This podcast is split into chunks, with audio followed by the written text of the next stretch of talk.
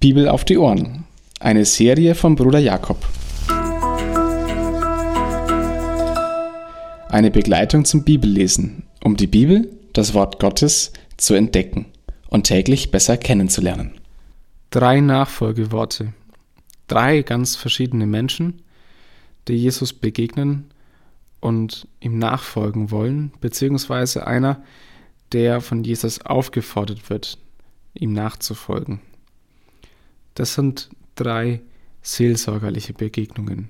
Jesus weiß ganz genau, was bei diesen Menschen der Punkt ist, wo sie etwas aufgeben müssen. Aufgeben. Der eine, der allererste, muss aufgeben, auf seine Sicherheiten zu bauen. Wer nachfolgt, gerade unterwegs auf dem Weg zum Kreuz, das bedeutet Vers 57. Jesus hat sich ja aufgemacht nach Jerusalem, der wird lernen, dass Sicherheiten wie ein Haus, eine Heimat, wie bei Jesus das konkret auch war, dass er keine Bleibe hatte, in der Nachfolge nicht mehr dazugehören. Jesus sagt eigentlich, überleg nochmal, was du da forderst, was du möchtest. Du wirst einiges verlieren, du wirst vieles zurücklassen, woran du dich aber auch gewöhnt hast. Wisse ganz genau, was du möchtest, wenn du nachfolgen willst.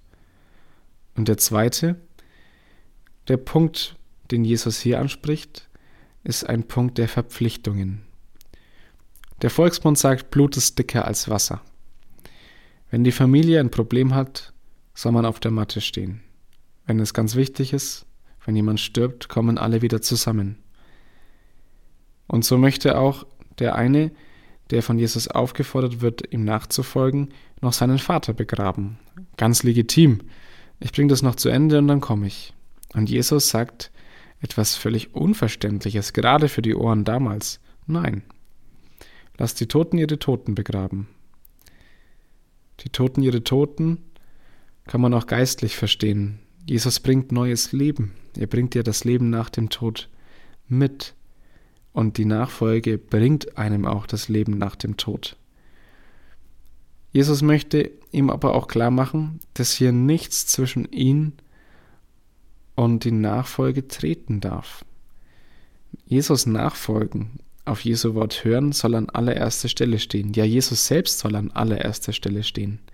Und zwar sogar noch mehr an der ersten Stelle als viele, viele wichtige Dinge, als die wichtigsten Dinge, sogar wichtiger als das Begräbnis des eigenen Vaters. Und der letzte möchte eigentlich alles richtig machen. Er möchte noch Abschied nehmen von seiner Familie und möchte dann die Nachfolge Jesus, Jesu treten. Was bedeutet denn das? Mit diesem Satz, wer seine Hand an den Pflug legt und zurücksieht, dass er nicht tauglich für das Reich Gottes sei. So ein Pflug damals war eine sehr ähm, anspruchsvolle Angelegenheit zu bedienen.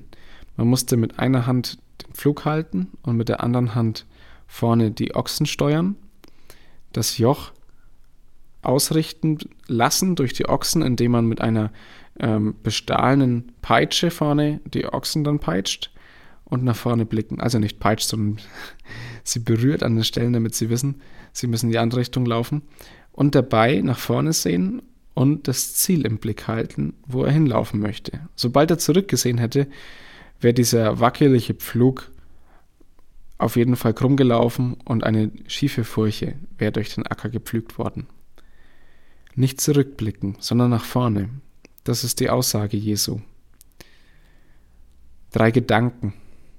Der erste ist, Jesus nachfolgen bedeutet Wichtiges, was einem liebgewonnen ist, worauf man seine Sicherheiten im Leben gebaut hat, aufgeben. In die Unsicherheit hineintreten und erleben, dass Jesus sorgt. Der zweite Gedanke ist, wenn Jesus ruft, dann hat man zu folgen. Wenn Jesus möchte, dass man an bestimmten Punkten anders handelt, weil Jesus es sagt, dann gibt es keine Einwände. Dann bedeutet es auch vielleicht im Betrieb, in der Arbeit, in menschlichen Beziehungen, den steinigen Weg zu gehen, weil man nicht lügt oder nicht lügen will, weil man doch die Wahrheit sagt, weil man sich entschuldigt, weil man einen Schritt zurücktritt. Und der dritte Gedanke, Nachfolgen heißt nach vorne blicken, mich nicht aufhalten lassen von dem, was nicht gut gelaufen ist, was ich in den Acker meines Lebens für Furchen gepflügt habe. Dafür ist Gott verantwortlich. Wenn ich nachfolge, darf ich wissen, dass meine Vergangenheit in Gottes Händen steht und er gnädig auf meine Vergangenheit blickt. Und ich darf in die Zukunft schauen. Und zwar nicht in die Zukunft, die ich mit meinen Sicherheiten mir überlegt habe, sondern in die Zukunft Gottes. Und in der Zukunft Gottes habe ich nicht mehr viel in der Hand, aber Gott hat mich in der Hand. Und das bedeutet, dass mich der in der Hand hat, der wirklich nur Gutes für mich will.